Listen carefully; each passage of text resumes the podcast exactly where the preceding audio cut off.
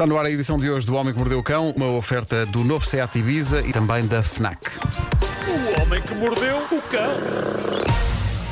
Título deste episódio: Eu bem quero voar, mas que é das crianças? Só vejo pombos e uma senhora nua a aspirar. Tanta coisa.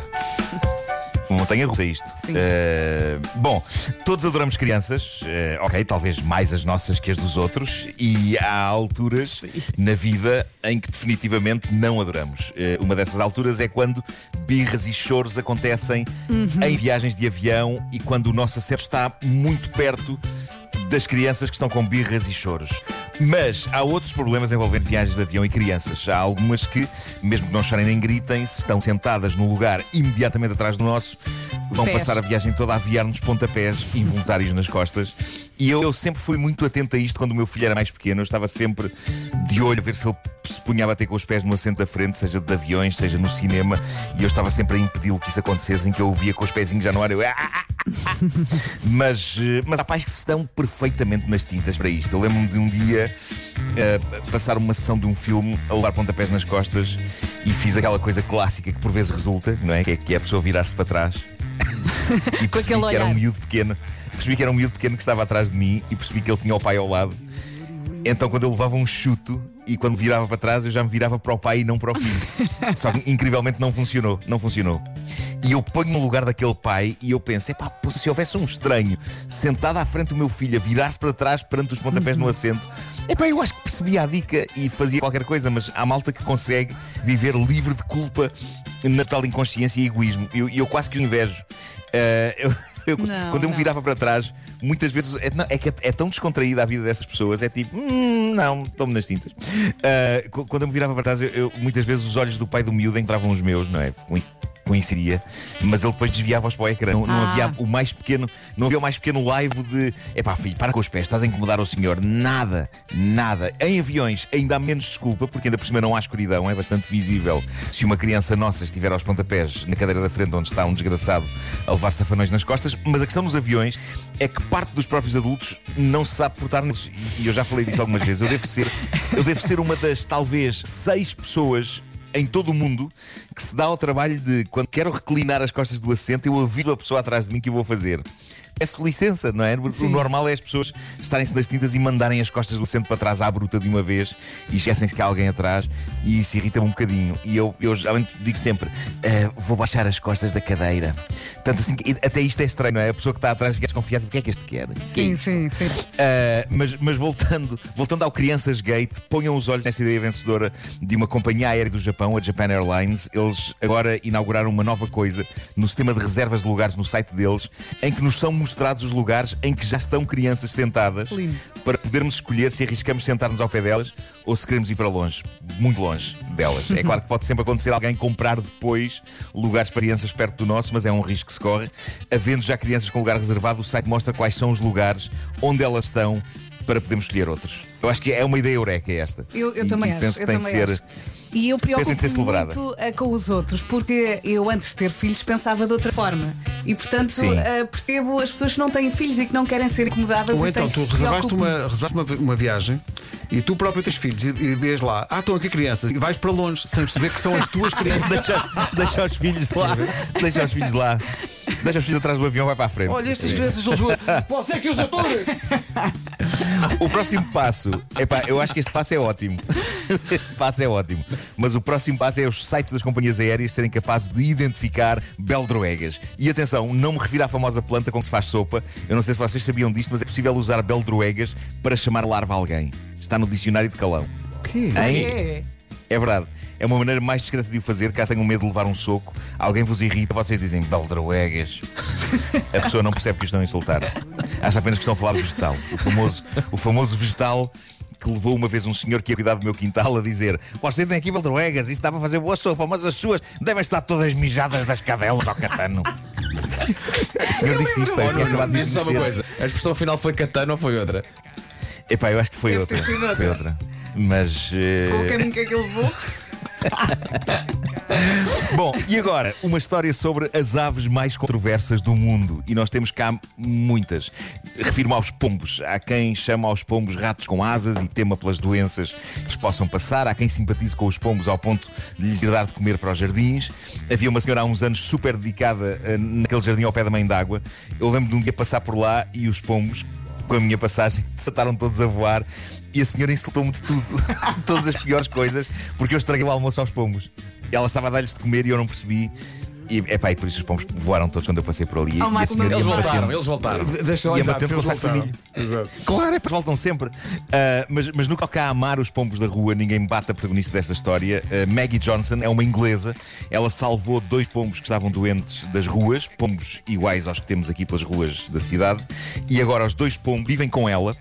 E são tão próximos dela como cães ou como qualquer outro animal de estimação. Dão pelo nome, dão pelo nome. Um chama-se Sky, o outro chama-se Muse. O mais incrível é o, o quão longe vai a relação desta jovem, Maggie, de 23 anos, com os seus dois pombos. Os pombos têm um guarda-fatos cheio de roupas incríveis que ela compra para eles. O quê? Mas quando dizemos guarda-fatos. Vasco, quando eu falo de guarda-fatos, estou a referir-me a uma coisa com cabides minúsculos e tudo. Tens fotografias? Tem cabides.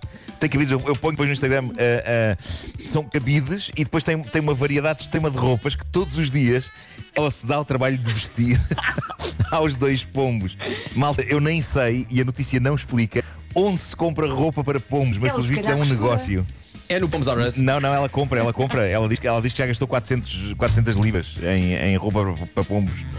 Ah, eu, Há eu, eu diria. Eu, eu para já não consigo imaginar se era trabalheira que não deve ser tentar vestir uma camisola a um pombo. Pronto, mas, mas eu, eu acho que a partir de um pombo não deve adorar estar vestido com a camisola. Mas o que é certo é que há fotografias dos dois pombos impecavelmente vestidos e super tranquilos na sala da dona. E eles devem Temos que pensar: ver essas "Hum, fotografias.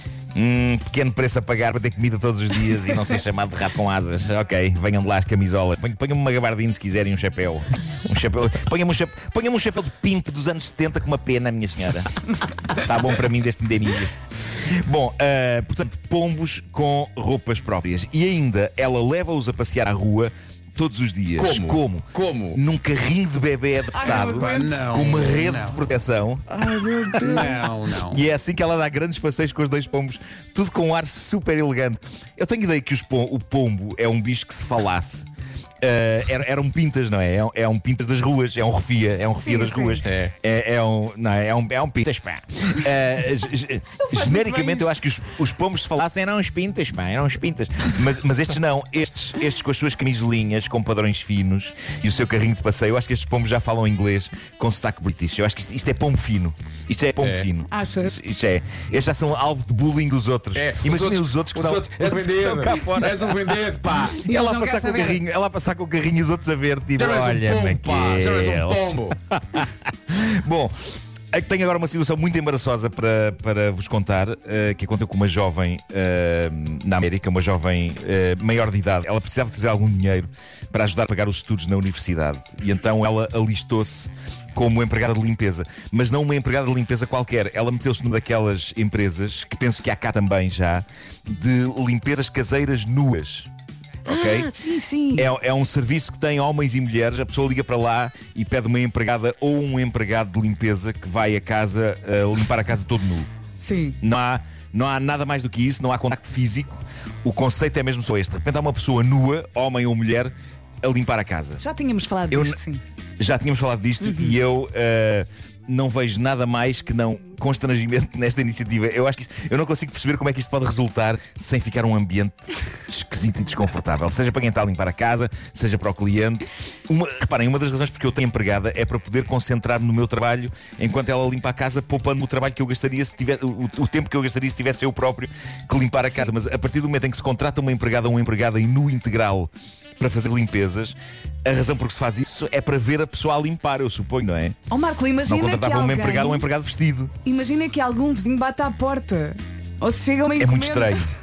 É muito estranho. É muito Tudo estranho, isto me sim. parece um conceito de negócio muito estranho e confuso, além do risco que representa para as pessoas que vão limpar as casas de estranhos, porque a ideia é que não há contacto físico, mas há muito maluco por esse mundo. Uhum. Epá, e há malucos que são capazes de ficar mais malucos ao ver uma pessoa nua a limpar a casa. Claro. Eh, Eu acho que tudo, tudo isto é demasiado esquisito e arriscado, mas pronto, é um negócio em expansão. Eh, eu, eu não sei sequer que conversas se podem ter nesta situação, mesmo, mesmo as coisas mais tempo. banais. Se- indicações do género, olha, não me lavas t-shirts em temperatura demasiado alta. É tudo, tudo, tudo é estranho dizer a uma pessoa que está ali nua, não é? Se, se puder dar uma limpeza na umidade, o teto está um bocado com umidade na casa de banho. E é para falar de umidade ainda por cima. Ah, é péssimo, é péssimo. E há, e há produtos que podem ser perigosos, não é? Claro, está- abrasivos. Claro, abrasivos. claro, claro. Sim, sim, claro. não- não a rapariga em questão, agora voltando à história de- desta rapariga que contou anonimamente a sua história na internet, ela, portanto, veio para uma empresa destas de limpezas a nu e um dia ah, tem de ir a uma casa. Pronto, uma casa que ela não sei quem é, porque isto é tudo tratado com anonimato. Ah, então ela bate à porta da casa onde ia trabalhar, abrem a porta e em choque e horror ela percebe que o homem que acaba de lhe abrir a porta e que está ali parado à frente dela com um ar super embaraçado é nada mais, nada Ai, menos do que um professor dela da faculdade. Então é um part-time, então. E depois? O que fazer numa situação destas? Talvez, talvez não fazer o que acabou por acontecer. porque foi- o que aconteceu foi que ela e o professor reconheceram-se mutuamente, Awkward. o ambiente, o ambiente ficou meio esquisito e estragado, mas ainda assim ela limpou a casa toda ao homem. Tudo no maior embaraço, quer dele, quer dela. Mas ainda assim, epá, ela tinha uma missão e, e ela foi com a barrela da casa até ao fim. Eu acho que, eu acho que isto é daqueles casos em que, independentemente do que acontecesse, a coisa estava estragada no momento em que a porta Claro. se abriu. Mesmo, mesmo que eles chegassem à conclusão, é pá, se calhar é melhor mandar vir outra pessoa. Não, não, já estava estragado, já estava, já estava estragado na mesma. Ela diz que é boa aluna. Sempre teve uma boa relação com aquele professor, mas diz que agora na faculdade o ambiente entre eles está a modo, que, a modos que estranho. Oh, Messa, por que será? Por que será? Ela teme que, teme que isto possa prejudicar os estudos dela. Eu acho que havia uma maneira de resolver isto, já que ela precisa de dinheiro e de trabalho. Talvez o professor pudesse contratá-la como empregada, mas, mas vestida normal, sim. sem malícia, sem, sem nenhuma variante. Ou talvez o contrário, o professor oferecesse para ser empregado dela em part-time. Não sei. Al- alguma coisa, alguma coisa vai ter de ser feita. Sim, alguma coisa vai ter de ser feita para quebrar o gelo, porque diz ela, hoje em dia o professor na escola nem consegue olhá-la bem nos olhos, nem ela consegue olhá-lo nos olhos. pá, Ela. Reparem, ela aspirou as carpetes a este senhor usando nada mais do que saltos altos. Epá, que situação mais angustiante. Ela limpou-lhe as Mesmo casas assim- de banho. Mas para, é de coragem, a partir do momento em que eles se reconheceram à porta, que ela ainda assim tenha dito: "Ah, Ok, epá, vou ter que fazer este trabalho. Estou. Sim, sim, levar aquilo até ao fim. Não, sim, mas a sim. questão é exatamente essa. Ela, ela entrar tudo no só dizer, Olá, setor. Exato. Com licença. Olá, setor. Bolas. O Homem que Mordeu o Cão foi uma oferta do novo Sete Ibiza e foi também uma oferta FNAC para cultivar a diferença e a novidade. O homem que mordeu o cão.